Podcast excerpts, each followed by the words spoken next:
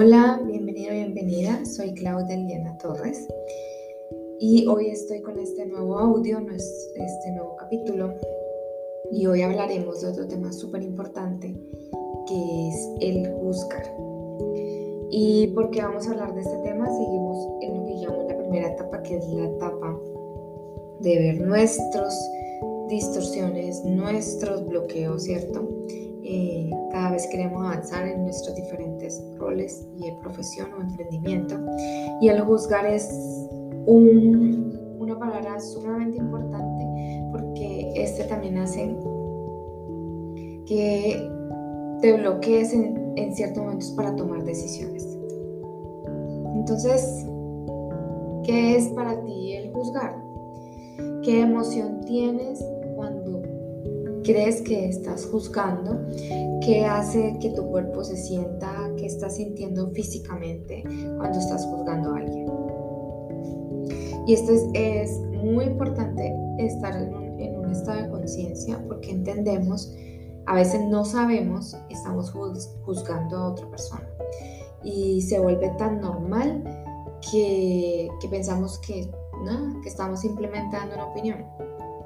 Y esa es cuando yo digo, yo reconozco que estoy juzgando esa vida o esa persona y no sé qué hay detrás, ¿cierto? Entonces, ¿qué es, qué es lo que debo aprender o que me está enseñando esta distorsión? Eh, y por qué tengo que traerla aquí en este momento. Y es entender que, es, eh, que el uso es muy importante, que es, que es nuestro albedrío y que requiere de gran cuidado al momento de nosotros estar en esta posición. En particular, si normal cuando nos formamos en opiniones y opiniones de acerca de otros. Todos nuestros juicios son como guiados y, debemos de verlo con una norma o una forma de rectitud a nuestra, nuestra forma de pensar o hablar. Eh, es importante que recordemos como Dios, universo, como lo quieras llamar, que qué es lo que cada uno de nosotros reconoce Él en cada uno de nosotros, en nuestros corazones. Eh, y finalmente son, es, es, Él el que da esos juicios definitivos. Juicios justos em, para no, digamos, formarnos eh, opiniones de otros. Em, es una forma de también de vernos cómo nos brindamos, ¿no? Como que creamos esa barrera, esa protección de nosotros y a nuestra familia. ¿Y por qué? Entonces tú me preguntarás, bueno, ¿verdad? ¿De dónde provienen estos juicios? ¿En qué momento se dan? Mm, pues pueden ser, como, es como un resultado, como una respuesta a un, a un suceso, una, a un trauma de de alguna, digamos, situación que vivimos en nuestra niñez y, o alguna, algo que viene ahí conectado con tu alma. Y, y, es llegar a ese momento de decir, me conecto con el amor, con, con, esta, con esta compasión, que también lo hablaremos más adelante, y decir qué es lo que qué es lo que estoy viendo o cuál es ese miedo que hay detrás de ese, de ese juicio. Comenzar a ser responsables de esa, de, dar una culpa o, reflejar un sufrimiento em, hacia otro y, hacernos responsables de nosotros mismos. Y es, es tan, eh, como tan invisible que no te das cuenta que está ahí, ahí, ahí, latente en ti eh, proyectándose de una forma diferente en todo lo que tú piensas o percibes o ves de otra persona. Y muy posiblemente, si conoces la ley de la, del espejo, que también lo he hablado en, mi libro y en, eh, en mis posts, es eh, muy posiblemente que eso que está ahí juzgando a otro está muy posiblemente dentro de ti, ¿cierto?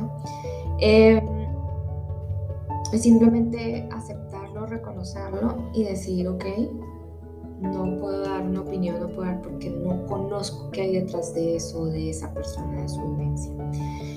Eh, en este momento voy a compartir más que un mantra, es como una oración, donde tú puedes como, te ayuda, digamos, como la escritura a, sanar un poco esto. Y lo puedes eh, hacer de esta forma.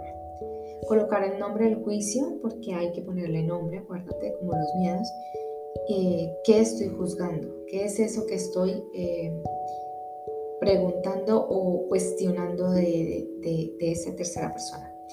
y puedes decir, querido guía, querido Dios, querido universo, necesito que me ayudes con este juicio, le pones el nombre.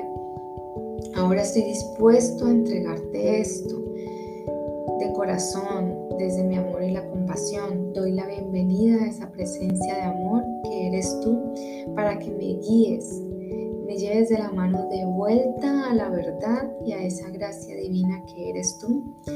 Y estoy preparado o preparada para soltarlo y ver a través de ti ese amor que hay en mí y en el otro. ¿Ok? Entonces cada vez que sientas que estás buscando, que estás cuestionando algo, haz esta oración, llévala con todo tu corazón y vas a ver cómo poco a poco va soltando. Recuerden que siempre, siempre, siempre, más que eh, cuestionar los otros, es una forma de vernos a nosotros mismos, de reconocer ese Dios que hay en, en nosotros, esa grandiosidad. Recuerda que todo esto que te enseño, que te comparto de mi experiencia, es que lo lleves a tu manera, porque es una forma de llevarlo de acuerdo a tu eh, tu, forma o tus creencias o tu forma o tu crianza, ¿sí? esa forma en que tú ves las cosas y lo puedas ir adaptando de la mejor forma. Bueno, y dirás, bueno, y la formación, esa formación que también me ayuda a seguir, es esta. Porque asumo la responsabilidad de mis acciones con amor hacia mí y hacia otros Recuerda que siempre va en pregunta para poder que esta formación nos ayude a trabajar bien en el subconsciente.